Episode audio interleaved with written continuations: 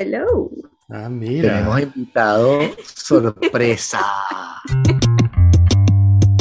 Po, po, po. ¿Cómo estás? Bien, ¿y tú? Muy bien, gracias a Dios. Qué bueno. O sea que lo, lo que sucedió la semana pasada, que estabas ahí de aparición, este, era un preludio a... Era como en el capítulo siguiente, como tú te acuerdas la comiquita Shira, que siempre había un mostrico que había que buscar. Sí, no, sí me acuerdo de Shira, pero no me acuerdo. Era un dragoncito, me parece, que había que Mm. buscarlo y al final ¿Sí? te decían dónde se escondía. Algo, sí. Al final te decías, por si no me vistes, estaba por aquí.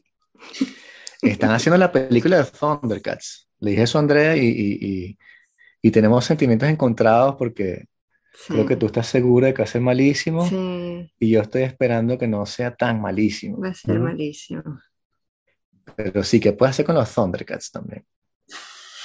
Tema Ah, Es que además estoy estrecho. segura que van a ser, si es una película animada con personajes, o sea, animada quiero decir, con personajes Mm. actuados y, Ah, con personajes y- actuados, sí. y efectos especiales, va a ser con, con personajes así en esteroides, donde Leo no va a ser una especie de, no sé, Hugh Jackman. gigante. Sí, Hugh Jackman es Leo, no. sí, ¿por qué no? ¿Por qué no? Después de Guepardo, ¿cómo era? Claro. Halle Berry sí. es este Shira, como Shira, es No, no, ella Este, se Pan- llamaba... Pantera, no sé. No, Eh, Pantera era el ella. otro. Yo en fin, cambiemos el tema. Este Chitara. Yo creo- no, no, no, ya Chitara, vamos, sí, sí. Chitara, Chitara. Chitara. Yo, yo- creo que están todos muy viejos para... Sí. Mm. Pero ya va, porque además, de hecho, este- esta, toda esta conversación me, me, me desbalanceó porque, coño, ya yo estaba muy viejo para ver Thundercats. Tú no veías Thundercats. No, chamo, era bueno, burda todos sabemos que sí. tú eres mayor que nosotros, No pero tanto, o sea, no de 10 años, ¿no? O sea, Pero ah, es que por eso es que me parece súper raro todo, es que me parecía de como de carajito. Yo tenía Gracias. como 9 años cuando los Thundercats fueron, o sea, yo cuando- no sé. Si tú tenías nueve, yo tenía seis. Nueve o sea. Era así, es old school, O chamo, sea, sí, yo o veía sea. Thundercats. Thundercats, Sí. He-Man es más o menos la misma No, He-Man es de antes, He-Man es antes. He-Man antes. es antes. Sí, yo veía He-Man es como sí. la, la pre- la- el prequel. Sí. Pero sí, Thundercats. De hecho, hay una comiquita actualmente de Thundercats en la tele. La otra vez Anaís la pasó sin querer, pero es, es, es dibujada un poco tipo Ren y Stimpy.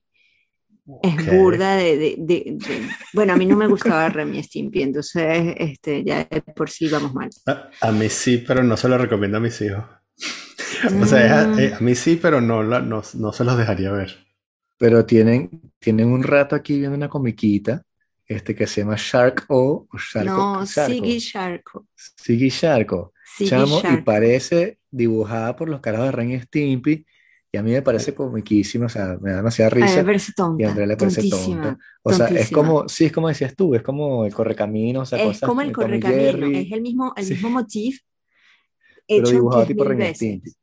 O sea, tienes a un- una figura que se quiere comer, a- hay una sirena en el medio de toda la cosa, que es como la, la- que solo se ríe. La solo- bimbo. La bimbo. De hecho, no hay, no hay audio, por eso también me recuerda al correcamino, porque no hay diálogos. Sí, Todo es imagen y, y- y- y gestos y sonidos de fondo. es genial. Y entonces hay un, uno que está enamorado de la sirena y la protege y el otro que se quiere comer a la sirena. Entonces es eso todo el tiempo. Se Ok. echan broma para que este se, no pueda salvarla y yo me la pueda comer y el otro siempre llega a tiempo y la salva y, Sí. y es eso todo el tiempo. Me parece la cosa más tonta. Pero Está bien, o sea, no sé. ¿Quién puede decir que esos comiquitas, o sea, no sé. Yo defiendo a los Thundercats, pero si lo veo ahorita estoy seguro que sería espantoso, o sea, cuando tú ves He-Man, no sé si les ha pasado que te metes en YouTube y ves la presentación de He-Man Oh, o de sí. Ultraman o una de esas, que en la época tú decías, qué arrecho era y tal, y ves la presentación y dices, verga, no puedo creer que esto fuera así. no puedo creer que me comiera esto. Sí, o sea, G.I. Joe, tú ves la comiquita ahorita y es horrible. Bueno, y las comiquitas de, de chicas, entre comillas, eran como peores. Eh, tipo Candy Candy. Bueno, Candy Mm, Candy yo, yo la veía porque yo la veía porque me daba tanta rabia, Mm. tanta rabia que la Jeva pasaba todo el capítulo, todo el tiempo llorando. Yo decía, es imposible, tiene que haber un momento en el cual las cosas salgan bien, ¿no? Pero nunca salieron bien. Pero, pero eh, eh, estaba una que se llamaba Jen and the Holograms. Ah, sí, que tocaba música. que tocaba música, era una Ajá. guitarrista y tenía Sí, unos era que daban poderes Sí, sí, y se transformaba en superheroína. Sí. Llenan Y- de holograms. Y ¿Cuál Josie and the. Yo sí, claro, sí. Esa sí no la vi. Es Sí, lo mismo. Ah, también- no- Archie, Esa no sí. la vi. Ya, Y otra que sí vi completa, pero nunca vi el final, y vi el final ahorita, gracias a, a- a los nenes que la vieron completa, es. Heidi. Sí. Heidi, ¿sabes que Heidi es un drama Heidi es un terrible? Y lloras y la tratan mal, y ahí, ahí, Sí. sobre todo en estos marcos de, de- de- parentalidad positiva, y hay puniciones y ese tipo de cosas, ¿no? Aquí, aquí Y- tuvimos y- que hacer una, sí, una, una moratoria de Heidi porque estaba causando estragos en la, en la emocionalidad de las niñas. Este, impresionante. Aquí se vio completa toda la, la temporada de principio a fin y me enteré por fin cómo terminaba Heidi. mm, Yo nunca supe y ahora sí sé. ¿Y cómo Termina- termina? Ya, pero ahí, spoiler. Spoiler. Pero no, ¿Se puede? sí, supongo, coño, o sea, está- hay Spoiler un libro, hay una serie de los 70 y hay un remake y hay una película y, ¿sabes? Es como que... bueno, Ya qué carajo. es- No, bueno, al final termina como se lo imaginan, todo bonito. O sea, la Jeva camina, la, la de silla de ruedas camina, todos Claro. son amigos, hasta la más malvada de todos, que era la, la, Pero ¿cómo que la decía de ruedas camina? O sea, Porque es que la, la- la- la silla de ruedas dejó de caminar porque ella se le murió a su mamá y psicológicamente Ah, pues dejó de caminar. Y gracias a Heidi que le, le- le transmite esta Amistad, alegría de vivir claro, y esta amistad sin límites, pues la hace, la- logra motivarla nuevamente a que supere Sí. sus traumas y todas sus cosas, ¿no? Y incluso la, la ama de llaves, Rottenmeier. Rottenmeier, wow, te traumatizó a ti también. Rottenmeier al final este, se descubre que ella se había ido del pueblo donde ella estaba y que se había encerrado un poco en sí misma y por eso se había amargado tanto. Entonces se cruza con alguien de su pueblo que le dice, pero si tú eras una jeva súper de pinga. Mm. Y al final, pues nada, o sea, termina reconociendo que la vida es más que amargarse y todos son felices para sí. E incluso el abuelo que tenía un trauma porque su hijo se había muerto sí. y tal, y entonces le costaba una parte de un puente, un, en fin, de ahí del pueblo, también supera su trauma y acepta que su hijo no murió por su culpa y todo aquello. Es un drama trauma porque así eran las series en esa época, o sea, todas, Bueno, yo Candy, escuché, yo escuché, Marco. Marcio, Marcio Meléndez, que ha venido para el podcast, me dijo que él vio el final de Marcos, que llegó hasta el final de la serie Marcos, en serio. y que al final Marcos consigue a la mamá y está muerta. Ay. Y así que es mierda, o sea, que, que, Bueno, como pero que es que- esos escritores están tan fastidiados, así que llegan como que No, de cinco eh, años y tú dices, bueno, que está muerta, ya, se murió. Es, es que también este Miyazaki es una ratica. Eso es lo que pasa también. Que eh, o sea, no tiene contemplaciones. Si hay que decir la vaina, la dice. ¿no? Ustedes lo han visto. Ya, pero primero, el, en Heidi pasan unas cosas hardcore, además, porque esa cosa de que Heidi llega a casa de Clara Ajá. porque la, la meten en el paquete, ¿no? Es como que la tía va a trabajar. o sea, Porque de- la tía se tiene que encargar de la ella. tía se tiene que encargar y la de ella. engaña, Entonces la lleva y es como engañadísima. una niña de compañía para Clara, ¿sabes? Como que la, la- la- básicamente le pagan a la tía para que tenga, para que metan a Heidi en la, en la casa como niña de compañía, Totalmente. ¿no? Bajo, bajo, bajo chantaje de que aquí se va a educar mejor. Sí. Y lo Sí. terrible es que, es que la tía no le dice nada a Heidi, sino que le dice, no, vamos es a visitar algunos días y regresamos. Y cuando está ya la chamita, que es pila santera de que no, de que va a vivir allí forever and ever again. Sí, sí, no, es terrible, es terrible. Y la Sí. Rottenmeier que la encierra en la... en- eh, eso me recordó otra película. La Rottenmeier que la encierra en el sótano cada vez que hace una, una travesura. En fin, o sea... Que ahora que, ahora que se lo- están las, ahora que están las pelis de, de, de estudio Ghibli, Ajá, las de Totoro y eso. sí, que están en Netflix, este, de hecho durante el confinamiento el año pasado, porque sabes que el año pasado durante el confinamiento, como si ahorita no estuviese. Exacto, sí, sí, sí. ¿Se Cuando estábamos confinados. ¿Se acuerdan del COVID? El, eh, este, em, y que empezamos, eh, o sea, como que empezamos a consumir el catálogo más sistemáticamente. eh, y había cosas que simplemente ponían locas a las niñas y decidimos que no. O sea, íbamos- yo, iba, yo iba como metiéndome en la configuración de Netflix y bloqueando programas para que no. Es que es una cosa de edad. Es una cosa de Sí, edad. sí, es que eh, además nosotros lo, lo tenemos configurado para menores de 7, o sea, tenemos el perfil de niños configurado para menores de 7, pero incluso, eh, incluso ahí hay cosas que, mm, que las alteran, no sé, yo supongo que es por los colores o los temas o qué sé yo. Pero bueno, el punto es que eh, vi- eh, justo por esa época activaron este, estas películas en, en Netflix y entonces yo estaba así como que... Mierda, ¿de esto qué, es- qué coño es lo que pueden ver? O sea, yo sé que, por ejemplo, eh, no me acuerdo cómo se llama en español, Spirited Away, sé que no. Eh, hay otra que es la de que la chama es miniatura y vive como en una cajita Ajá, de esa. Sí, sí, esa- sí, esa esa no. es. Ah, se me Eh, olvidó su nombre. Arieti. Arieti. Eh, y, y entonces dije, coño, Totoro. O sea, tengo, sea, tengo 20 Totoro. años, 20 años sin ver Totoro. Este, bueno, más chale bola. Y Y encanta. es arrechísima. Y entonces, y claro, ahí en, en Totoro, ¿sabes? Pasa todo este peo. La mamá está en un hospital. Y yo estaba, y yo no me acordaba de nada. Y yo estaba viendo esa peli con las chamas así como que mierda, ¿en qué me metí? Ojalá la coña esta se salve y no se muera. Porque el coño de la madre. Este, no necesito una historia donde la mamá se muere. Justo hoy no necesito una historia donde la mamá se muere. Bambi.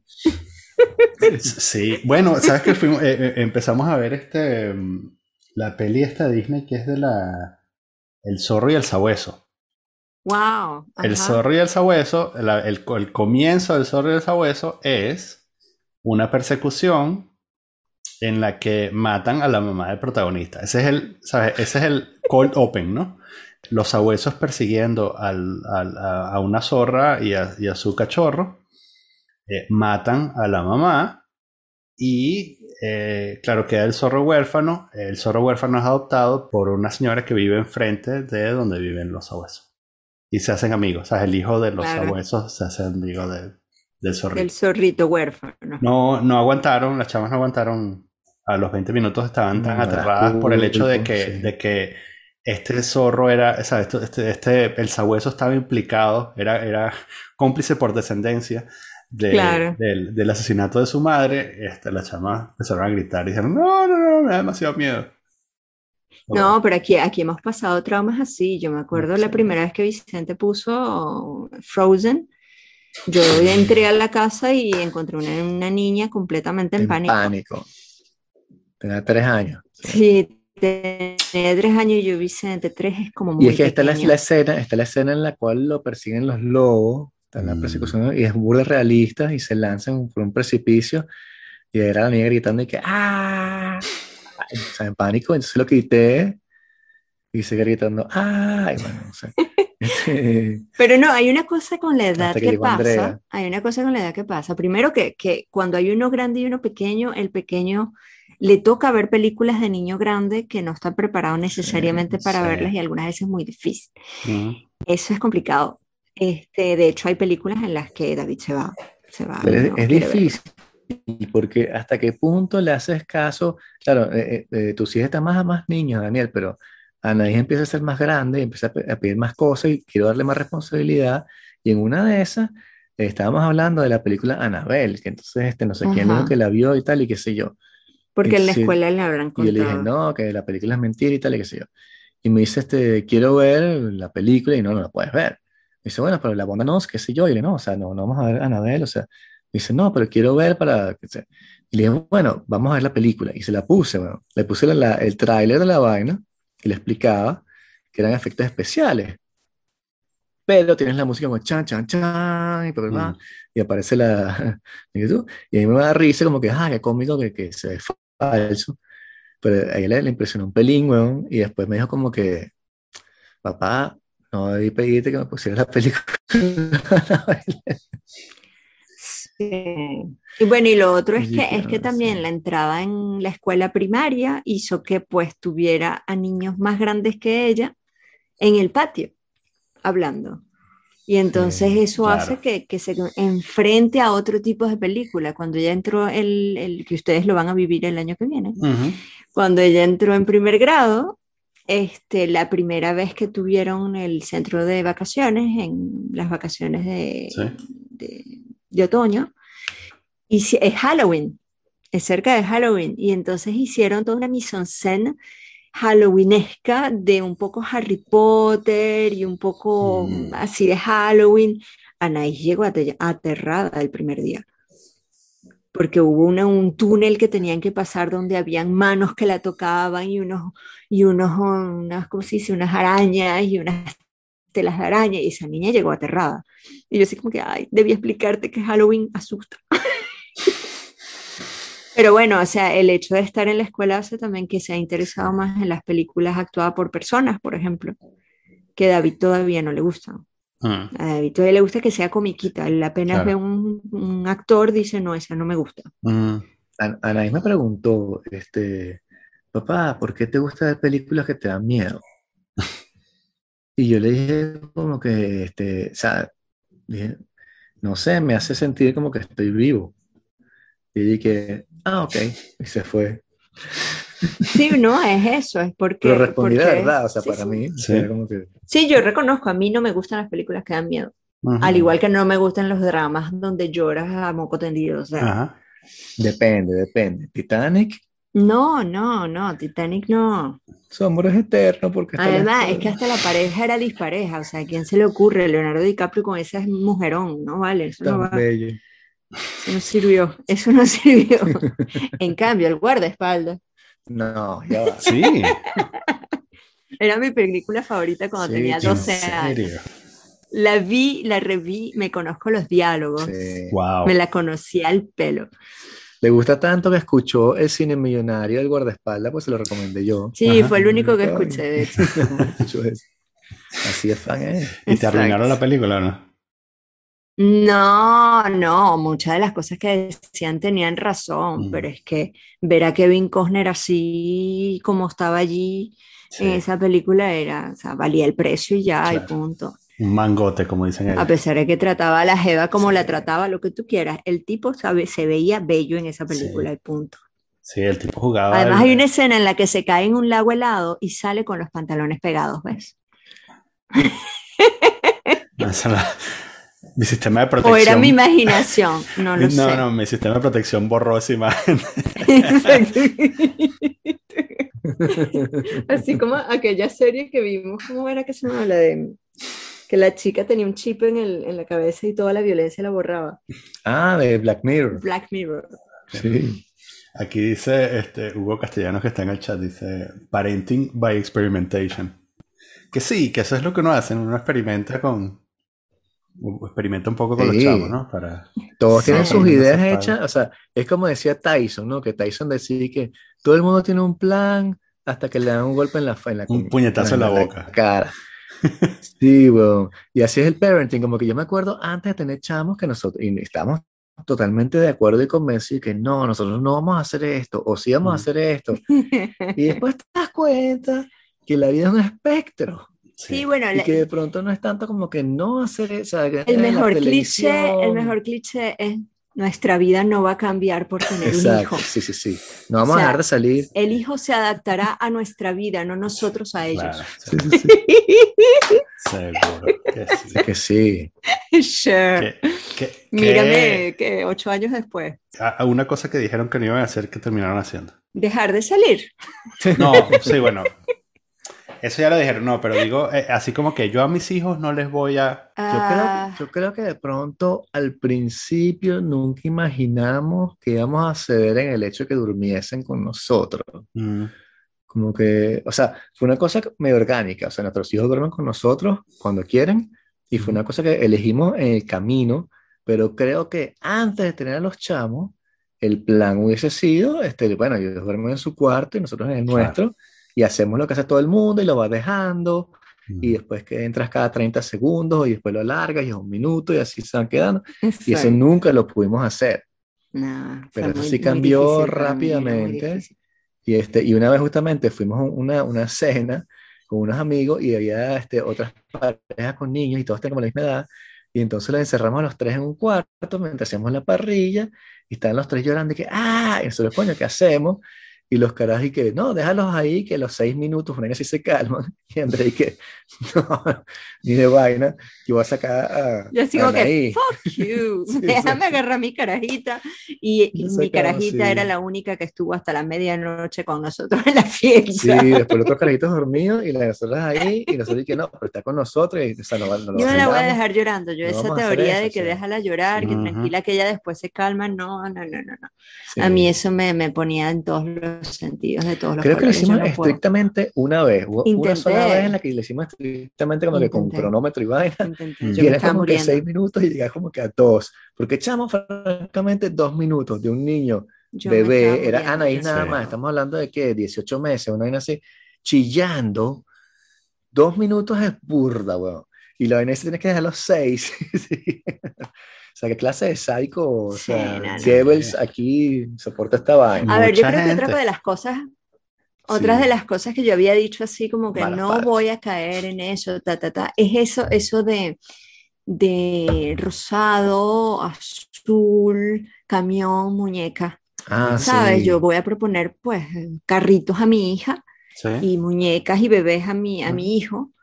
Y bueno, mi hija fue la primera que llegó y yo le propuse muchos carritos y, eh, pero es que no le interesaban en lo absoluto. O sea, los carritos estaban allí. Y, azul, y, colores. De hecho, el cuarto es anaranjado. Y yo le compraba la ropa verde. Y me, porque además a mí no me gustaba el, el rosado. A mí, a mí no me gusta el rosado. Y sin embargo, tuvo una fase que parecía una Barbie.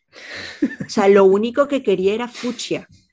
O sea, una cosa, pero mientras más chillona fuera el rosado, mejor. Y yo, pero, pero es horrible. Pero era eso lo que le hacía feliz. Entonces, al fin y al cabo, tú dices, bueno, pero yo que voy a estar imponiendo que si ella es la que se va a vestir así. Entonces, bueno, nada, vístase como quiera. Ahora, en, el vístase como quiera, una vez terminamos el supermercado con un pantalón en la cabeza. Ella se llevó un pantalón en la cabeza. Porque parecían orejitas, ¿ves? Sí, sí, sí. sí, la Son diferentes formas de, de, ser padre y no estoy implicando para nada que la gente que deja a su hijo llorar es mal padre. Cada quien tiene su estilo y diferente. No, yo sí diría. estoy tratando de remediarlo. No, no, no, me estás ayudando, no, No, tienes que remediar nada. ¿Por qué? O sea, porque no. son estilos, o sea, no sirve para nosotros, capaz que para otros niños les, les sirve, o sea. ¿No? ¿Tú crees que dejar al niño llorar siempre es malo? Sí. Es como darle golpes a nalgadas. Sí. ¿Sí? Sí. Okay. A menos que más cosas de psicología infantil que yo. A menos que tengas 18 años y por alguna razón de erotismo te gusta que tengan nalgadas. Eso es otro tema. No, no, no, está hablando del, niño. Pero sí, las nalgadas infantiles. No, porque Vicente habla de nalgadas. Yo digo, bueno, nalgadas solo bajo un contexto de consentimiento de mayoría de edad, pero sí, no, para niños no. No hemos hablado de eso, por cierto. pero bueno. Ajá, eh, sí, eh, pero, pero sí, es que eh, ya es que muchas cosas, ya va, es que además lo de las, nalgadas me distrajo.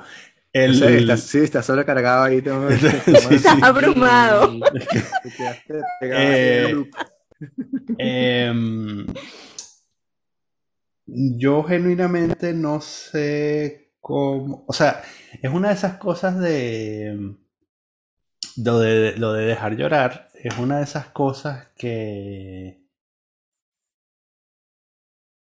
yo sé que funciona, no tuve el coraje de hacerlo. O sea, yo más bien lo veo así, ¿no? Entonces, o sea, durante un tiempo también lo, lo vivía como, ah, qué buen padre que soy que no lo hice, ¿no? Sin embargo, la cantidad de de maltrato de mi parte que recibieron mis hijas porque no se dormían a la puta hora. Este, o, o, me, simplemente me da la dilla que me acompañaran este, porque no se querían dormir. Este, o sea, considerando la cantidad de maltrato que recibieron por esas cosas, quizás hubiese, hubiese sido preferible que, que las dejara llorando en el, Quizás dejarlas llorando hubiera sido menos dañino. Este, sí, sí, sí, sí. Este, porque además, este eh, ¿sabes? Como no, no, tener una, no tener una buena higiene de sueños, como llaman, este, dura, dura muchos años, ¿no? Entonces, eh, yo supongo que cuando sean mayores se recordarán de momentos en los que dije, coño, duérmete. este, mientras que si lo hubiese dejado llorando no se acordarían de nada, ¿no? Sería como una cosa que hacen en automático ya.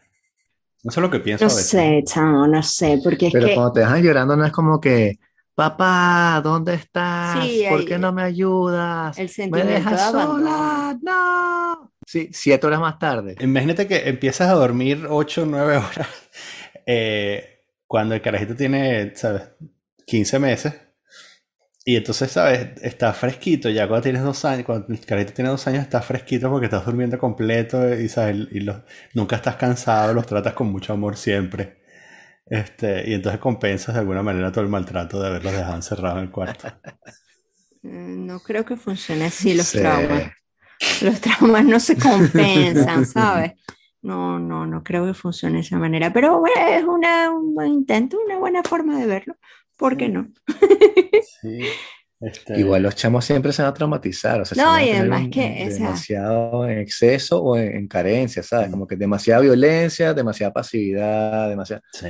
como que siempre Además que también eso es lo que tú veneno. dices, o sea, si, si los padres están agotados, yo también puedo entender que los papás pues, exploten, ah, yo exploté más de una vez, estando explotada, sigo explotando, de, y sobre todo ahora que estamos confinados con los niños. No, hasta mañana. No, a, a mí hasta que Macron no diga que abra las escuelas, yo no me calmo. Eh, sí, exacto. exacto. Aquí. Él es que viene. Él dijo eso, ¿no? Mm. ¿No? O sea, Pero, pero además que eso, el, el- el ciclo de sueño es tan diferente de un niño a otro, de una persona a otra. Mm. No todos los adultos necesitan la misma cantidad de horas y no todos los adultos duermen a las mismas horas. Ujú. Los niños son iguales. Mm. Lo difícil es que los padres cuesta- tienen que calarse a los niños, tienen que calarse el ciclo de los niños y su propio ciclo, y eso hace que sea pues No, pero que el rollo es que los padres se calan el ciclo de los niños tanto que cuando los niños agarran un ciclo normal, el padre ya está acostumbrado a un nuevo ciclo en cuando a las 7 de la mañana te paras Ujú. y después de pronto te vuelves a dormir. Puede ser o no, Mm, pero ya a las 7 de la mañana es como que te puedes acostar a las 3, huevón, pero a las 7 haces como que y te vuelves a Sí. acostar. verídico. Pero siempre es como que Verídico. esa vaina está ahí y estás de vacaciones, los chamos no están, qué sé yo, están con los abuelos y el 7 de la mañana y que, oh, me desperté, coño, la madre. Verídico. Sí. Sí, no, tiene, eh, el sueño no es un tema nuevo Eso es un los padres. sacrificio, sí. La gente te lo explica cuando no tienes chamo, pero no te das cuenta de lo que implica hasta que lo vives de verdad, ¿ah? porque de verdad, es como un cliché, pero como carecer de sueño, de una manera, de poquito sueño, pero de manera prolongada, Sí. este, es interesante como proceso de adaptación, no te das cuenta, Ujú. pero eh, ah, impacta tu vida en, en diferentes niveles, o sea, yo duermo bien, yo, yo no me quejo tampoco, pero, pero de verdad que cambié la forma de dormir. Y siempre tienes que, que eso tiene un impacto en las otras cosas que hace y sobre todo que ahora si quiero hacer algo para mí me toca parar antes de los chamos o quedarme después que se acuesten. Claro. Entonces, por ejemplo, le decía a Andrea que parar en la mañana a, a meditar y no pude porque me quedé dormido. Este, pero entonces cuando me paré dije como que bueno, pero igual voy a hacer lo que dije que iba a hacer y me senté a meditar y por eso es que dije como que ah, por esto dije me voy a parar a las 6 de la mañana. Mm. Este, es porque David viene y se me sienta, o sea, estoy meditando, sentado así, se me sienta, lo cual es de pinga. Y yo, coño, qué de pinga tener el chamo aquí meditando, pero me agarra la mano y me empieza a dar así la uña en la parte que está entre la carne y la uña. Para ver si estás realmente concentrado en tu como que- meditación. Sí, yo estoy Deja pasar el dolor, no te y que, concentres en el dolor. ¿Cuál es el estado en el que estás? Concéntrate en el... ¡Coño, la madre! Marico, me sacaste sangre, huevón. O sea... Entonces, bueno. Mañana me paro a las 6 de la mañana meditar, no jodas. Ajá, quiero verlo. Para poder hacer mi vaina. Sí, eso. Mira, aquí, aquí Hugo vuelve a decir, este, tengo como tres semanas que no uso alarma. Mi gato me levanta a las 7 y 30 exactas para que le dé comida. Sí, bueno, eso, eso así hacen también los chavos. Es eso, es eso. Es Lo peor, eso. lo peor es tener un perro, chamo. Si tienes un perro es peor que, que sea en un apartamento, que Sí. tienes que bajarlo. Y tienes que bajarlo. tenía, tenía panas así, o sea, ¿Verdad? sí, Y que Carlos. bajarlo a Y a las pipí. 6 de la mañana y es vacación, lo que sea, el perro no importa, bueno, tienes que bajarlo a las 6 de la Sí. mañana a mear. Y estás tú como un idiota, un domingo, Sí, No, y te- chamo, un te 25 de diciembre. con resaca. Sí. O sea, te tomaste un- tres botellas ayer y estás resacado y no quieres bajar al perro y tienes que bajar al perro y está lloviendo y es 3 de güey. enero. Oh, oh, oh, oh. Pero no hay que quejarse. Y Ya no puedes matar ya ves. En cambio, a mí me ha pasado, a mí me ha pasado que yo me levanto, o sea, me levantan los niños, porque yo no me levanto así, es por- así, me levantan. Mamá, el tetero, no sé qué, me paro, les doy el desayuno y me acuesto. Y cuando les doy el desayuno les digo, me voy a acostar y me dejan dormir. Sí, con la comiquita, por supuesto, ¿no? Los comiquitas teteros. Sí. Me acuesto a dormir, porque si no, no me dejan dormir.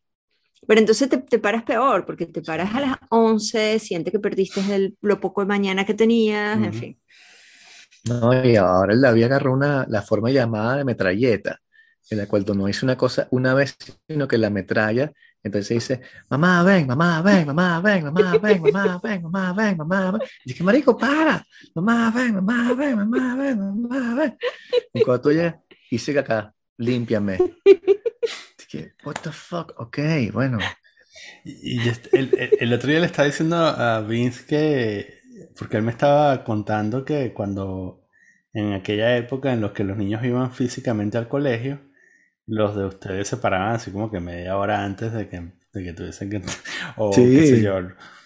Este, y, y yo le estaba diciendo que, que nosotros tenemos que pararlos una hora o una hora y cuarto antes. De hecho es,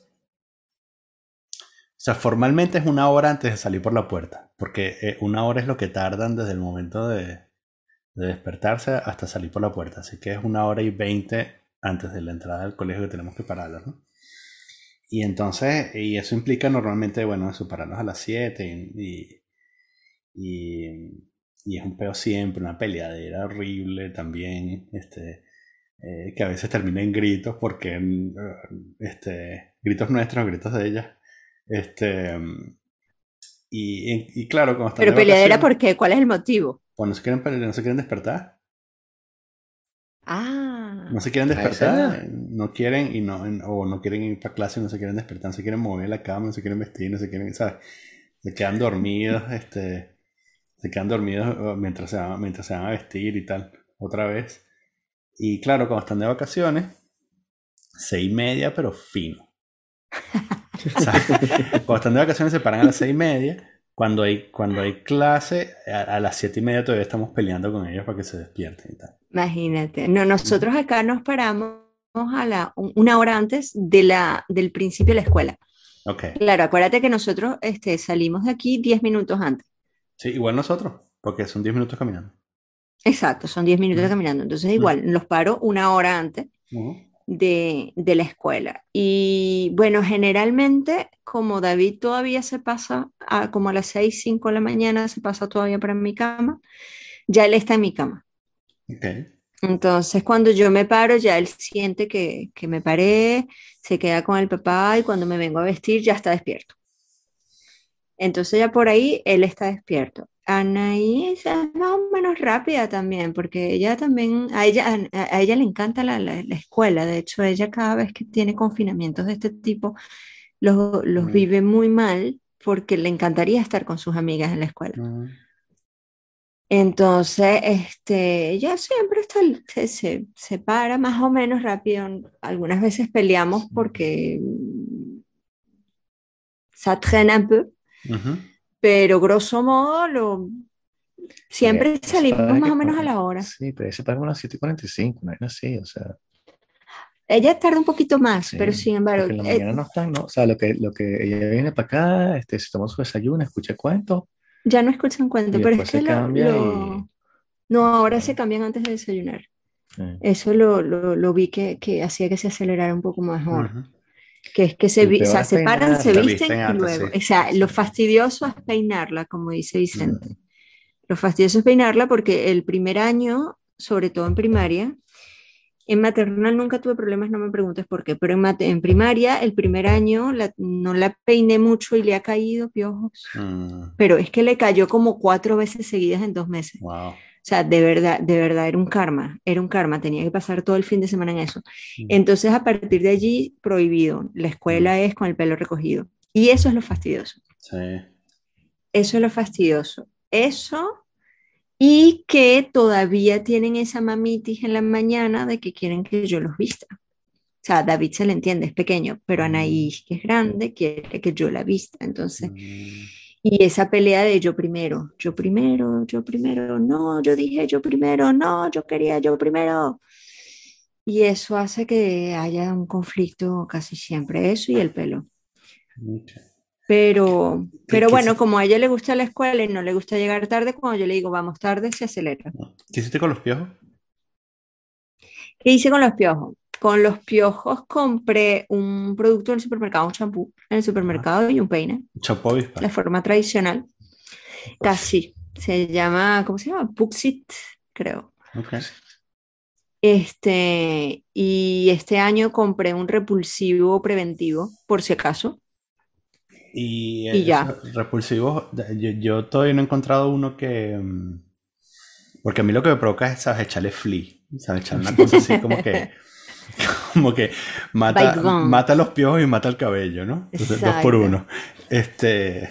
Pero mm, hasta ahora no he, cons- no conseguí uno que, que no de cáncer.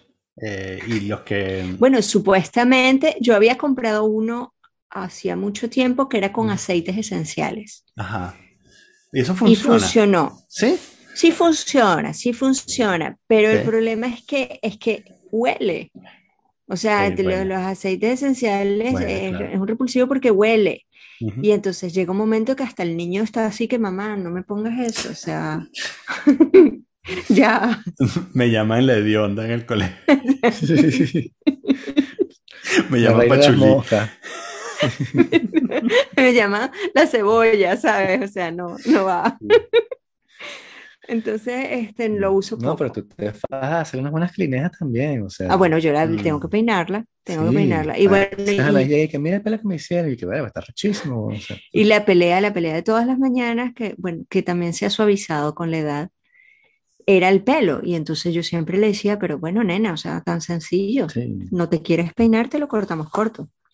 Sí. Yo lo tengo corto, yo no me peino. Ujú. Ah, ¿no te lo quieres lavar? Te lo corto. Fíjate, papá, papá, ¿tú te lavas el pelo todos los días? No, ahí está, te lo sí, corto. pero Y entonces eso la calma inmediatamente. No, Mm. yo no me quiero cortar el pelo. no me corten el pelo. Este. Sí, em, porque. ah, eh, eh, igual, eso, las peleas son las mismas, ¿no? Este, que si la peinar y todo eso, pero. Pero eso también, como que el desayuno, ¿sabes? Como que les cuesta así. Como que les cuesta arrancar. Es todo. todo súper lento. Sí, bueno, y lo otro, lo otro que yo hago muchísimo es, es recordarles la hora cada cinco minutos. Entonces, exacto, Pero ellos no tienen, tienen conciencia a la hora, porque chamas no tienen. O sea, yo le digo así como que Anaís, sí. son, o sea, son 10 para las 8, o faltan 10 minutos. Tenemos un reloj también, sí. un reloj de esos de. No, van creciendo. Van creciendo. Ajá, el de, el de, mi- el de arena. Sí, eh, tenía- sí, usábamos reloj de arena, pero hacían, hacían trampa. Volteaban el reloj.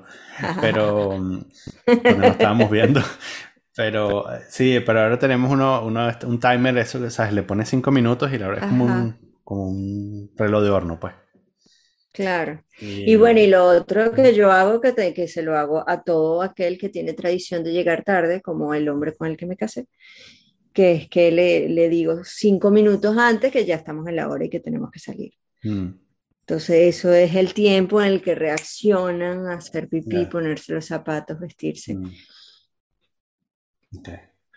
Mira, y, y tú ya, tú ya le dijiste a, a tus hijas la famosa frase, eh, los niños del África, cómete la comida que quedó, porque hay gente en Venezuela que no recibe la comida. Gente en Ya llegaste a Venezuela, esa no etapa, estoy ok. seguro de gente en Venezuela, pero sí, sí, ya dije, este, hay niños que no tienen para comer. Tanto Mónica como yo hemos dicho eso. Eh, Yo agregué lo de Venezuela solo por, sí. no sé. Por no pasar un podcast sin decir. No, no, no, No, no. a los niños, digo. Ah, los No, Claro, y les dije sí, de Venezuela.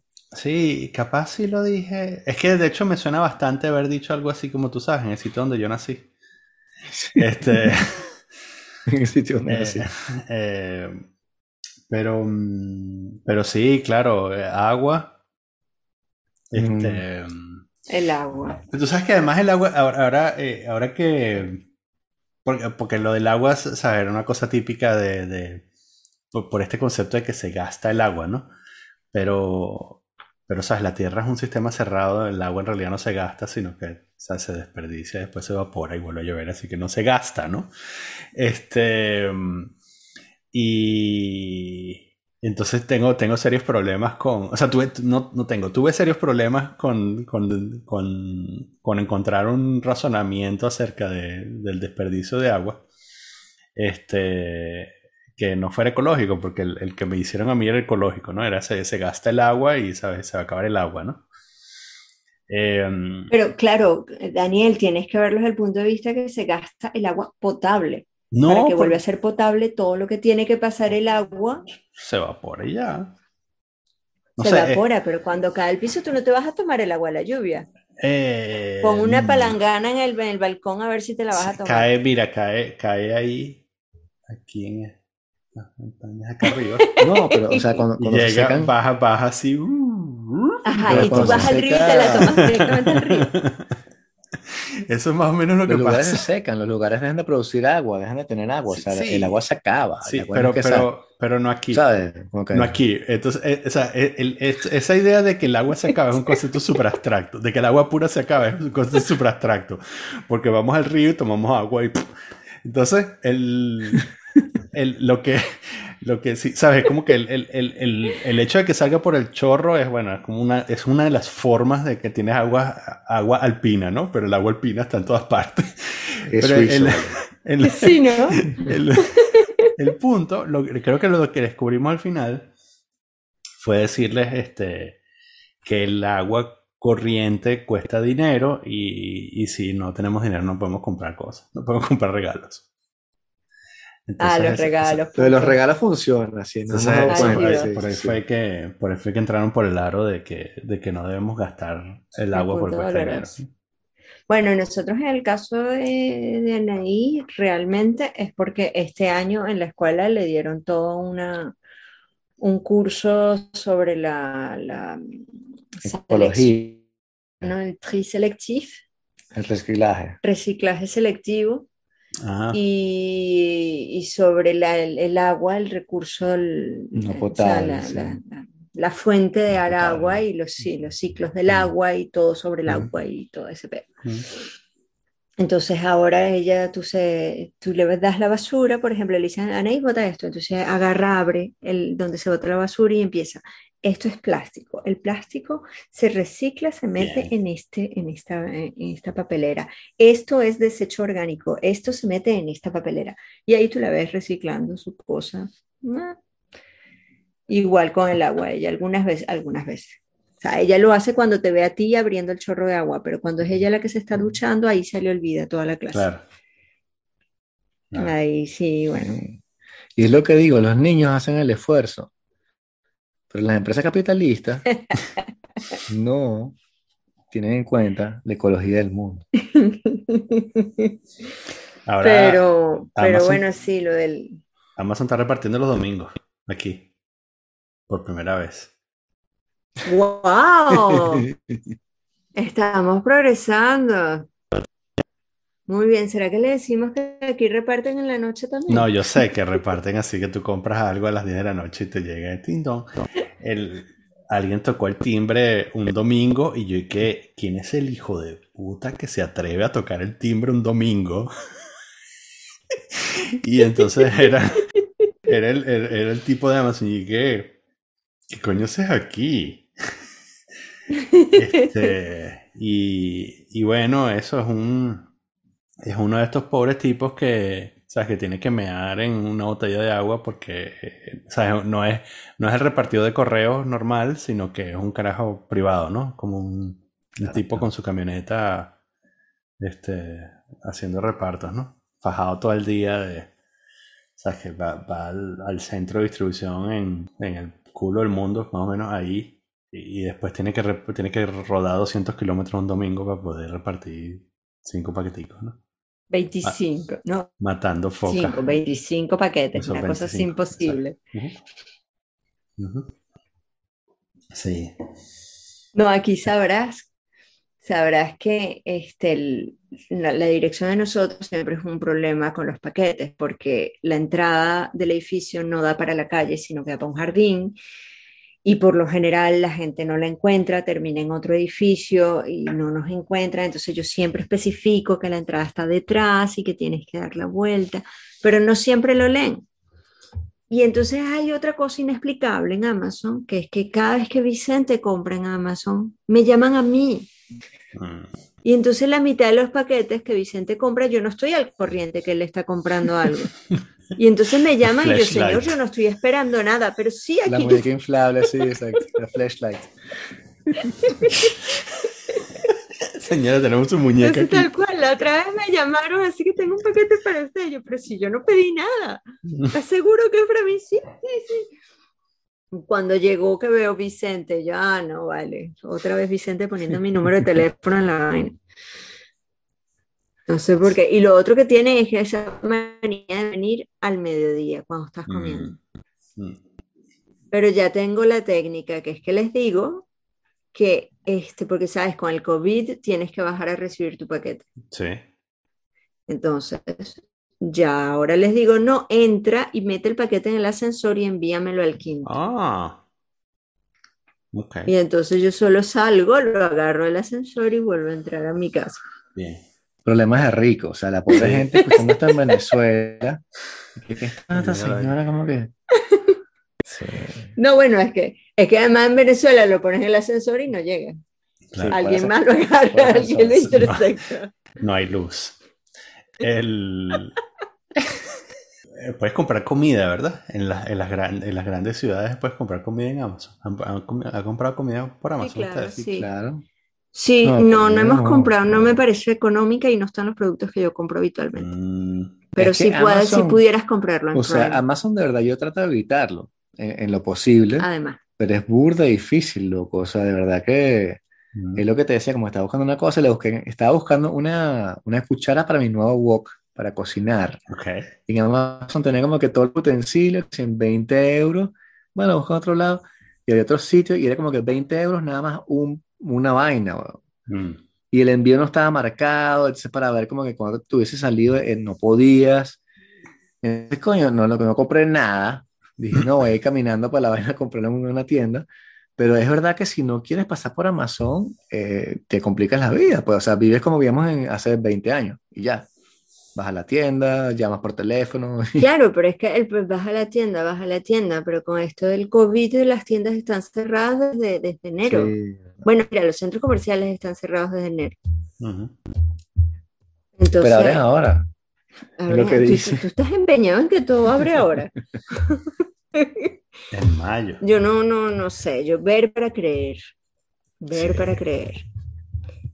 Pero ese es el, ese es el gran rollo, que es que todo está cerrado, entonces no puedes ir a comprar absolutamente nada. Claro. Pero es extraño también, o sea, es lo que le decía Andrea, como que ahí, este, el mes que viene en Estados Unidos, en Florida, va a ser un espectáculo con 15 mil personas y los testean y la gente va y hay sitios abriéndose, Inglaterra abre los pubs y chamo, aquí en Francia está cerrado, cerrado, cerrado duro. Ujú. Y en Alemania parece que también va mal, y en España también, Italia, pero hay sitios abriéndose y la gente aquí no está, se está ganando mucho el... ¿Cómo están las cosas en. Suiza? ¿Están abriendo? Eh, sí, eh, tan- tan- los centros comerciales están abiertos, las tiendas están abiertas. Eh, Wow. es obligatorio usar mascarilla, pero eso es lo único. Eh, y los restaurantes abren. Claro. Los restaurantes abrieron esta semana, creo. Eh, no, Wow. eh, perdón, eh, los cafés, los bares y cafés y eh, restaurantes con terraza. O sea, no han abierto Exacto. todavía los restaurantes con, Cerrado. cerrados, pero, pero sí, te- sí te puedes sentar en una terraza. Sí, es sí. impresionante. Que eso fue lo que hicimos nosotros para, sí. bueno, lo que hacemos, este, los fines de semana nos escapamos por la frontera para, para vivir en libertad. Este, Imagínate tú qué irresponsables. mm, mm, No, ese, ese es mi, la envidia hablando en mi lugar. es Es que, totalmente es que mi además envidia. esa vaina, eh, es que me- sabes, honestamente a mí me parece súper ridículo eso de, de, de que te obliguen a usar mascarilla en un sitio abierto donde no hay nadie. Pues eso es lo que me molesta. O sea, sí, Totalmente. porque Pero y eso yo- cambió, pero ya, o sea, estoy completamente de acuerdo, pero es un discurso que ha ido evolucionando. O sea, al principio decíamos que, que todo el mundo mascarillas en todo el tiempo, ¿no? O sea, Ujú. estoy de acuerdo en que sí, si estás solo y estás afuera y ahí es solo, sobre todo, quítate la mascarilla, pero yo siempre he dicho eso, pero en, en los medios, ahora está como que más hablando de eso, mientras que antes te veían como un, como un talibán si decías que no te pusieras la mascarilla afuera, ¿va? Ah, yo entiendo porque también. O sea, por- eh, Ujú. No, no, no. que entiendo, No, que, entiendo que te por iba a decir que, que- Ah, ya, ya, ya, ya. Por favor.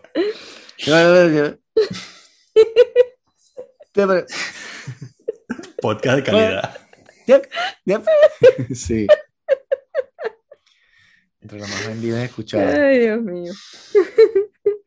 No, pero dijimos con Andrea que no íbamos a hablar de COVID. en Habíamos este dicho podcast. Habíamos dicho Ok. eso. Y, y te dije que habláramos de lo que estabas leyendo, que se veía interesante. Ah, sí, Ah, Pero yo andaba un poco perdida, así que si quieres Sí. vuelves a decir. Ah, no, estaba, estaba leyendo este, este, El héroe de 100 ca- de, de, de mil caras, de Joseph Campbell. Ajá. que es el, este, el psicoanalista que sigue a Jung y tal, y es una historia de toda Ajá. la, un compendio de literatura en base a los grandes arquetipos, Ajá. y te reduce todos los cuentos de la humanidad a 10 grandes estructuras, ¿no?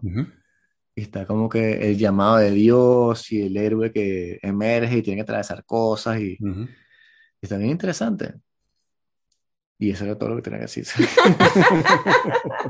Y, y va, y va sobre, yo, yo solo, yo no he leído esto, pero lo he oído nombrar varias veces, este, va sobre, o sea, una vez que te lees este libro, este, puedes convertirte en una de estas personas insoportables que nombra los arquetipos cada vez que se encuentra en una situación. Seguramente, sí. Sí, como- garantizado. Así de, de ah, eso es, eso está el arquetipo. Este, No, y cuando- lo mejor aún, puedes incluso decirle a alguien, es que tú me recuerdas al Ah, arquetipo eso. tal. Eso es pique insoportable. El- este, Andrea, cuando esté contando pedos del trabajo, tú dices, no, bueno, pero es que eso es un clásico, bla. Y entonces, no. Mira, ¿cómo, cómo, cómo está ese trabajo? Ah, bueno, igual no estás yendo para la oficina, ¿verdad, Andrea? Está, eh, No, tengo dos, tres semanas que no voy a la oficina, estoy en teletrabajo, pero no, buenísimo, ¿Pero qué o sea, del, del cielo a la tierra, o sea, los dueños no si ellos. comparar, no, si me pides comparar, no, no, chamo, aquí, aquí pides algo, una computadora te la dan, tienes un problema, llamas, te lo solucionan, o sea, una vez cuando Vicente tuvo aquel COVID, que estuvimos encerrados durante 7 a 10 días, él en su cuarto y yo con los niños en el resto del apartamento. Este, hubo un pana que me escribió, Andrea, no te he visto en estos días, ¿qué ha pasado? ¿Todo está bien? ¿Estás de vacaciones? ¿Qué sucede? ¿Sabes? O sea, otra cosa, ¿no? Otra cosa. De verdad, nada que ver, nada que ver. Nada que ver, y a nivel de, de profesional ya, a nivel de materia de arquitectura, pues otra forma de ver la arquitectura, porque no hay arquitectos en esa, esa mm, compañía, son, es una compañía de gestionadores de trabajos, gestionador de obra, Gestores. gestores, gracias, mi amor, gestores de obra. Este, no hay arquitectos, no sé, no había nadie que pensara el espacio, simplemente, pues, ¿qué es lo que hay que renovar? Quito y pongo y renuevo. Y entonces, claro, llego Pero ¿con yo, qué criterio? que estoy... ¿Con qué criterio quitan y ponen? Sí. Exacto. Con el criterio de el, cliente que te dice, no, pero es que a mí la bañera me gustaba, déjala ahí. O yo estoy acostumbrado a vivir así, déjalo así. O con el criterio de la empresa que hace los trabajos, que pues dada la experiencia, la gente con la experiencia también acumula Mm, conocimiento. Y pues con la experiencia dicen, coño, no, vamos a hacer esto mejor así. Mm. Pero entonces llego yo, que me das el proyecto y yo, yo la verdad, yo no me puedo retener de ver un proyecto, de entrar a un espacio y de ver cómo puede ser mejor. Y entonces lo, lo- siempre aporto como una variante, una versión mía, un, un granito de arena y Mm. pues desde que llegué la mayoría de mis granitos de arena han sido aceptados por el cliente y por la empresa. Y, y entonces me empecé a meter más en el área de déjame ayudarte a vender el contrato. Mm. Entonces, ah, estás negociando este contrato y la cliente va a hacer un baño, ya va, déjame ver el baño, no, chamo, ese baño no funciona, vamos a hacerlo así, así, pero siéntale esto, lo presenta, coño, sí, la cliente le gustó. Y entonces, pues nada, me, me gusta por eso, pues porque además, como soy la única arquitecta, pues reconocimiento tengo. Claro. Porque, o sea, no estaban acostumbrados a eso, entonces es así como, como entrar en un lugar donde hay una página en blanco. Así como, dame que esto es mío. Sí. Y entonces, no, eso está muy divertido, eso está muy divertido. Y como, como mi trabajo es autónomo, entre comillas, o sea, yo dibujo sola en mi computadora, no tengo tampoco que, que le con mucha el primer plano, que dijeron como que, wow, qué Ah, el arrecho". primer plano que Sí. hice, sí, la- eso fue cuando recién empecé, empiezo a hacer mis primeros planos, no sé qué, me dicen, bueno, vamos a hacer un plano para probar. Y hago un, dos, un proyecto, o sea, un- una carpeta de planos, pero de un proyecto bastante simplón, o sea, nada profundo, nada grande, nada ambicioso, realmente Mm. algo muy básico. Y los panas, ¡wow! ¡Pero qué bonito! Así como que es un plano de arquitectura. Claro. Y los tipos, wow, no, excelente, Andrea, de verdad, bravo, muy bien. Y yo, pero es un plano, o sea, hasta tonto. Pero bueno, bien. Y el otro lado, aunque tú no lo creas, aunque tú no lo creas, después de cuánto, ya yo me fui hace como cuatro o cinco meses. Y aunque no lo creas, chamo, la vaina empeoró, o sea, porque yo estaba en contacto con, con mis antiguos colegas y, y entonces este, el pana que no vivía allí se buscó abogado Mm. y se asesoró y entonces empezó a hacer puros correos oficiales para comunicar con el otro, que vivía allí. el que vivía allí. Entre tanto, hasta el contador se fue. Nuestro contador que tenía con nosotros como 12 años o más, se fue porque le enviaba cosas al gerente, el gerente es el que vive allí, le enviaba cosas al gerente que tiene que gestionar el gerente porque para eso está Mm. y el tipo ni, o sea, ni respondía, es que ni se tomaba la molestia de responder el mail. Y entonces el contador veía todas las decisiones con la secretaria, que es la única que lleva las riendas de esa, de esa sociedad, que no tiene parte en la sociedad. Y entonces este, el contador se fue, el, socio que no vive allí empezó a tratar con un abogado y a enviar correos oficiales y le envió una, una carta que en tres meses tenía que irse. Pasaron los tres meses y no he sabido más, porque era ahorita finales de marzo que tenía que irse. Y lo último que había dicho el que vivía allí es que él no vivía allí, él no duerme ahí, jamás. Que no, que él, bueno, él, él- él pasa el día allí porque trabaja allí, pero él no duerme allí, él no dijo que duerme ahí. Y entonces no sé si la cosa es, es ¿De verdad ya se volvió loco oficialmente? ¿O es el discurso oficial para que si algún día lleguen a juicio, el tipo mantenga su argumento de que él nunca vivió allí? Y los tipos no se hablan y cada vez que se ven es, es pelea, pelea, en fin, o sea. Pero Wow. extrañamente siguen teniendo proyectos. Claro, cada uno por su lado, pero Mm. tienen proyectos. O sea, realmente es como que si dos arquitectos tienen a un mismo secretariado, pero cada uno es independiente. Es más, funcionan más o menos así, porque Ujú. no, no- ellos no discuten los proyectos entre sí, los clientes no son los mismos para los dos, cada uno tiene como sus clientes. Mm. No, de verdad, de verdad, es dramático, es dramático. Sí, bueno, qué bueno que... Es que es eso, ¿no? Estabas como ahí, como atrapada en ese... Te ibas a morir ahí.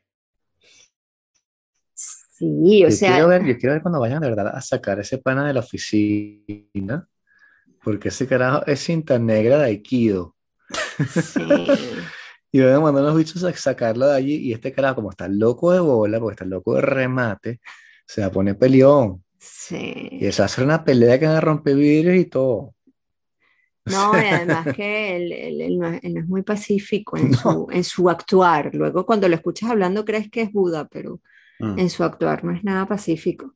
Wow. Pero, pero no sé, no sé en qué va a tener eso. Ahora sí, si yo me hubiera quedado allí, bueno, estaría más que deprimida, eso segurísimo. Ujú. Este, y lo mejor que me hubiera podido pasar estando allí es que hubiera explotado el pedo lo más rápido posible, que vendan o cierren la oficina y yo me quedara con mi, mi, liquidación con antigüedad, que pues era bastante dinero. Pero si tú me dices, hubieras preferido la liquidación con ese dinero en la antigüedad a lo que tengo ahorita, en el trabajo que tengo, tengo mil veces lo que tengo ahorita, porque lo que tengo ahorita ya de por sí es un mundo diferente, lo cual te motiva. O sea, basta descubrir otra cosa para estar motivado. Y, y además, eh, o sea, te tratan como gente. Te tratan como gente, no, no, o sea, el otro, el otro era tóxico, era un trabajo tóxico. Un trabajo que poco a poco te iba envenenando. Yo no sé por qué los que están allí siguen allí. Yo se lo, bueno, sí sé, pero se los dije mil veces. O sea, yo no sé, ustedes pueden irse, pero ellos están empeñados en que en 50 años tú no puedes conseguir trabajo. Yo, yo sí creo. Pero ellos creen que no. Entonces, pues nada, siguen allí. Pero bueno, si no es mi trabajo, buenísimo, de verdad. Yo contenta, muy contenta. Me entiendo bien con la mayoría de la gente. Además, por no decir todo, porque bueno, con esto del COVID. Es que te pagan mejor, además. Es un mejor sitio, me pagan mejor. Bueno, queda un poco más lejos, pero tampoco me, me obligan a ir todos los días. Mm. Porque cuando no estábamos confinados, pues eh, realmente era lo que te convenga. Y lo, entonces yo les decía, me conviene esta semana esto y esta semana esto, ah, bueno, ok que en el otro sitio, como es vieja escuela, ¿no? El trabajo es de 9 a 6 en presencial, viendo el reloj a la hora que llegas y viendo el reloj a la hora que te vas. No, era, increíble. E, es, es, paradójico porque tú te creerías que en una empresa donde solo éramos cinco personas, la gente hubiera sido más comprensiva, familiar, ¿sabe? Más empática. Mm. Y resulta que son más empáticos en la otra donde somos 100 personas que en esta que somos 5. Es muy paradójico. ¿sabes, ¿Sabes que está esa, eh, esa narrativa que es muy popular acerca de, de que, bueno, de, de que lo que, lo que importan son las pequeñas empresas porque son las que construyen de verdad el tejido eh, el tejido social y, son los que de verdad protegen a los trabajadores porque los dueños se implican y todo eso, ¿no? Em, y yo, yo, yo, he creído durante mucho tiempo en eso, este también porque, bueno, porque me, me es cercano y por además, porque, bueno, pues yo también he tenido pequeñas empresas y eso, ¿no? Entonces, creo genuinamente, o, creía genuinamente en eso. Em, pero un tiempo para acá, he estado pensando que, bueno, también es verdad que en esas pequeñas empresas es donde ves estos casos de, falta de profesionalismo, ¿no? De ambientes tóxicos que se perpetúan en el tiempo, de déspotas que no saben, no saben manejar personal, que sabes, manejan personal por accidente porque, porque bueno, crearon una empresa y eh, que espera que la gente trabaje 12 horas al día y todo eso, ¿no? Este, mientras que claro. en, en las malvadas grandes corporaciones tienes equipos de recursos humanos profesionales, ¿no? Eh, claro, no, se aplica, no en todas, ¿no? Pero se aplica un poco a eso lo de eh, pueblo pequeño, infierno grande, ¿sabes? Más o menos, como empresa pequeña, infierno grande. O sea, basta que haya, porque cuando son cinco, basta que haya un elemento que, que, es tóxico y, se dañó todo. O sea, es como la manzana podrida en el guacal. Aquí en este caso era así, fue así. Nosotros de verdad, e, es, triste, para mí es triste, es doloroso. Hace tres años, ¿no? Cuatro años quizá. Cuatro años. Un compañero tuvo un accidente doméstico que no sé si se ha discutido aquí en este podcast, quizás sí, quizás no. Este, y tuvimos que tomar todos como, como el, el, o sea, llenar el hueco que le estaba dejando y hacer su trabajo durante tres meses. Y entonces tuvimos una carga de trabajo mucho mayor, pero sin embargo lo logramos hacer, lo hicimos bien y logramos cohesionar el equipo de una manera que funcionaba, pero maravillosamente. O sea, la energía que se sentía, la, la, la, vibra que se sentía, la forma de trabajar, todos participábamos, cada vez que había un proyecto, todos entrábamos, todos discutíamos. Incluso la secretaria ya no era solo secretaria, era secretaria, hacía la 3D, de vez en cuando daba su opinión y era escuchada. pero basta que un pana pierda un tornillo para que todo se desborone y se venga abajo. Sí. O sea, es impresionante. A mí eso me, me, me- de verdad que no, o sea, nunca había vivido un, un desboronamiento tan, Mm. tan rápido y tan brusco de, un- de algo que funcionaba muy bien. Mm. Y bueno, y espero no volver a vivirlo, la verdad. Sí. Espero que solo sea esa vez. Pero sí, es muy triste, es muy triste de verdad lo que pasó allí, porque funcionábamos bien y, además no solo funcionábamos bien, éramos capaces de calarnos el salario que teníamos porque nos gustaba lo que hacíamos. Ujú. Entonces yo, yo me acuerdo de una amiga de Vicente que es americana, que la conocemos desde hace 20 años ya. Me acuerdo que ella se fue otra vez a Estados Unidos y regresó en un momento. Y me dice, entonces, Andrea, ¿en qué andas ahorita? Y yo le digo, bueno, en, la- en- en esta empresa. ¿Todavía sigues en la misma empresa? Y yo le digo, sí. ¿Pero cuántos años tienes ahí? Yo, para ese entonces tendría 10 años, ¿no? Como 10 años. No, pero tienes que moverte, una chica como tú debería Mm. moverse. Y yo por dentro yo decía, pero no me quiero mover, ¿Para estoy bien aquí. Sí, sí. Ujú. Me gusta. O sea, lo que, lo que hago me gusta. La gente con la que trabajo me gusta. Queda cerca. ¿Por qué me Mm. voy a ir? Bueno, ya la razón llegó. ¿Por qué me fui? Porque la destruyeron y ya. Sí. Me fui. Sí. Pero fíjate qué interesante porque si no hubiese pasado esto, capaz tú hubieses quedado ahí forever, ¿no? Te hubieses jubilado. Totalmente, totalmente. Y es que si Eh. no, no hubiera pasado esto, me hubiera quedado ahí forever. Pero si me hubiera quedado como estaba hace 10 años, Ujú, tampoco lo hubiera sufrido tanto, ujú, porque de verdad estaba tranquila. ujú. Los proyectos que hacíamos eran diferentes, eran diversos, me gustaba, me daban participación suficiente. Ok.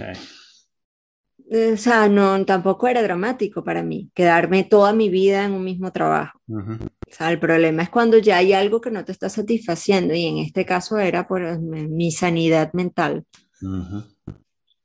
Y entonces, bueno, nada, y, y lo bueno, como dices tú, viéndole el lado de, bright side, es que al cambiarme, pues puedo darle un twist a lo que hago, puedo ver otras cosas, otras formas de hacer mi oficio, porque ya te das cuenta que pues hacer espacio no necesariamente es solo de arquitectos, entonces Ujú.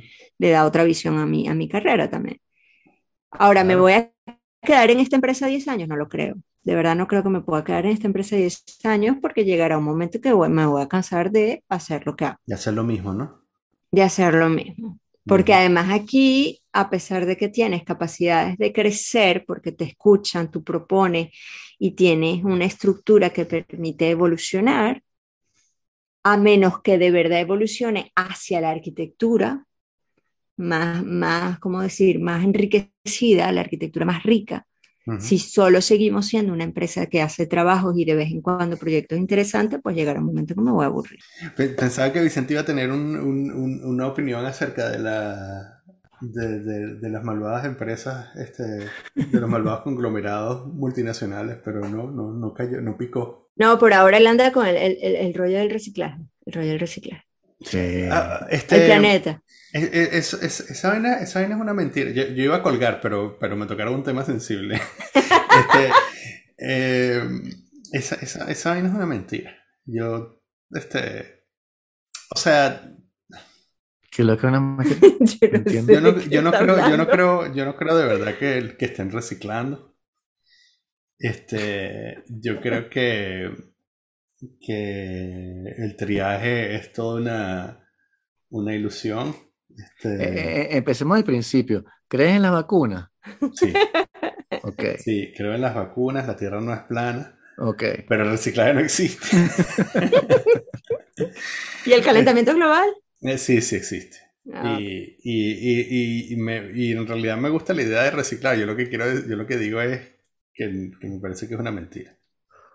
¿Por Lo digo, lo digo, lo digo por lo del, no sé si han visto esto o leído sobre, sobre el fiasco del reciclaje en Estados Unidos, que no sé si se extiende a Europa también, que es que, ¿no? Ok, ok, ok. Genial, ver, sigue, genial, sigue, genial, sigue. Genial, genial, genial. El- em, durante muchos años, eh, una, un- la forma como, o sea, no, no era económicamente viable, no es económicamente viable, eh, transformar los, los materiales en Estados Unidos. Entonces, el reciclaje se, eh, se vendía a China, básicamente. O sea, las cosas que estaban separadas eh, se vendían a China este, para que el reciclaje ocurriera en China. Eh, y eso funcionó. Y bueno, y, por supuesto, mm, asumiendo que llenar un barco de... O sea, se supone que los barcos vienen cargados de mierdas chinas y, cuando, están vacíos los llenas de reciclo, llenas de basura para que no vuelvan vacíos, ¿no? Esa es como la, la lógica de, la, de esa economía. O sea, no, espero que no se trate de enviar un barco de basura, este, o sea, gastar todo ese combustible para enviar basura. Creo que estaba, estaba implicado en el, implícito en, en, la transacción comercial. El punto es que llegó un momento en el que los chinos dijeron, hmm, Mm, ya somos una superpotencia y en realidad no nos interesa tanto la basura. Además tenemos suficiente basura de este lado como para estar este, procesando la basura de ustedes. Entonces, y, mm, y así fueron cayendo otros compradores de basura como Malasia y, este, no sé, Tailandia, qué sé yo. Em, hasta que llegó un punto en el que, mm, eh, que, estamos ahorita, que es que hay supuestamente eh, galpones gigantescos en Estados Unidos llenos de basura por reciclar, ¿no? Wow. Entonces, el, la mejor opción que tienen es incinerarla. Este, pero también tiene que ser incinerada. Eh, em, bueno, o sea, o, la venden para incinerar, o la. O, pagan por incinerarla, este, pero el punto es que tiene que ser un incinerador especial que no contamine y todo eso, ¿no? Entonces, em, ahí no sé si, creo que no puedo apuntar, esto lo, esto lo oí yo en un, en un podcast de NPR, pero no sé si hay alguna cosa en YouTube que ilustre esto mejor. Pero mm, em, yo tengo la, la, intuición de que en Europa pasa más o menos lo mismo con el reciclaje. Quizás, quizás no porque lo, los mandan a Europa del Este o qué sé yo, no, sí, eh, ahorita que lo dices, sí, sí escuché vagamente, sin entrar en detalle en la noticia, que en algún país, creo que era Indonesia o Malasia, por allá, en alguno de esos países, este, algún periodista de estos eh, calles escondidos llegó a, demostrar que habían montañas de basura francesa porque el embalaje era marcas francesas, pues eran embalajes de productos que se consumen acá. Entonces sí debe haber algo de que vendemos nuestra basura creyendo que ellos, con la promesa de que ellos la van a reciclar, pero que realmente la están acumulando en montañas en sus países y en sus territorios. Y nosotros aquí decimos, ya nuestro problema pasó. No, no, no, no me parecería extraño que eso exista. Porque también el problema es que el, el, rollo ecológico no es nada más reciclar basura, o sea, no reciclar toda la basura y eso no va a solucionar ni, ni el 50% claro, problema. Total, pero por algo tienes que comenzar. y lo, que dice eh, Daniel de Fiasco es que no me vengas a decir que estamos reciclando y que, y que todo lo que estamos separando realmente está haciendo el planeta un lugar mejor cuando lo que estás haciendo es vendiéndolo a otro país para acumularlo en una montaña. Sí. Eso es un verdadero fiasco y una manipulación. Sí, y bueno, y lo que, eh, esto sí, también hay otro video de YouTube, al cual, el del cual no me acuerdo, pero sí, me parece que tiene un argumento interesante que es, em, eh, también nos han vendido la idea de que, de que reciclar es nuestra responsabilidad, em, como que han, trasladado al consumidor el, el problema de empacar en plástico, ¿no? O sea, porque el, problema central es que usar plástico está mal. Usar plástico para empacar está mal. ¿no? Em, y entonces, de alguna manera, este, en, lugar de ser las empresas responsables por, eh, por empacar en plástico, lo que te están diciendo es que volas tú, que no estás reciclando, eres una mala persona, etcétera, etcétera, mientras los carajos siguen produciendo plástico como locos y embalando vainas en plástico y todo eso, ¿no? Pero es que justamente ayer le hablaba a Vicente de sobre lo del plástico hay una serie en Netflix que se llama, creo que en francés se llama C'est toujours la même histoire, que son capítulos sobre temas eh, inconexos, hay uno que es China y otro que es la, la, conquista del espacio y hay uno sobre el plástico, que me pareció súper interesante porque ellos decían que el problema del plástico, y era lo que le vamos ayer, el problema del plástico no es que el plástico exista o no exista, es que no, nuestras vidas se, se, están sustentadas en plástico. O sea, todo funciona con el plástico, no es solamente el empaqueta, los paquetes de las, de las compras o, o de los productos, es que el teléfono, es que la computadora, es que el cepillo de dientes, es que el secador de pelo, es que la, la, máquina para lavar la ropa, es mm. que los productos para, para embalar la comida, para preparar la comida, para servir la comida, es que mm, los productos, le decía Vicente, para preparar las vacunas, para hacer las vacunas, para hacer los experimentos, para hacer las investigaciones científicas, todo está hecho en plástico, hasta para el espacio, para ir al espacio tienes plástico. Entonces, este, lo que ellos decían allí es que la solución no era reducir el plástico, o sea, la solución no era solo reducir el plástico. Sí, tenemos que reconsiderar nuestra forma de, de, packaging totalmente, pero también hay que ver cómo hacer un plástico o un plástico biológico de origen vegetal, que de hecho me enteré por esa serie que Ford, Henry Ford, en no me acuerdo cuál año, hizo un carro en plástico pero plástico vegetal. Él dio con una fórmula para hacer plástico a partir de fibra de no sé qué planta. Entonces sí se puede. Eso y otra cosa que también ya había escuchado en otros lugares, que es lo de una enzima, una bacteria, creo que es macrobiótica, que, consume plástico o que trabaja el plástico. Entonces, es más cómo trabajar el plástico y cómo hacer un plástico que contamine menos que cómo eliminar el plástico, porque simplemente no podemos eliminar el plástico sería eliminar nuestro tipo de vida, nuestro estilo de vida.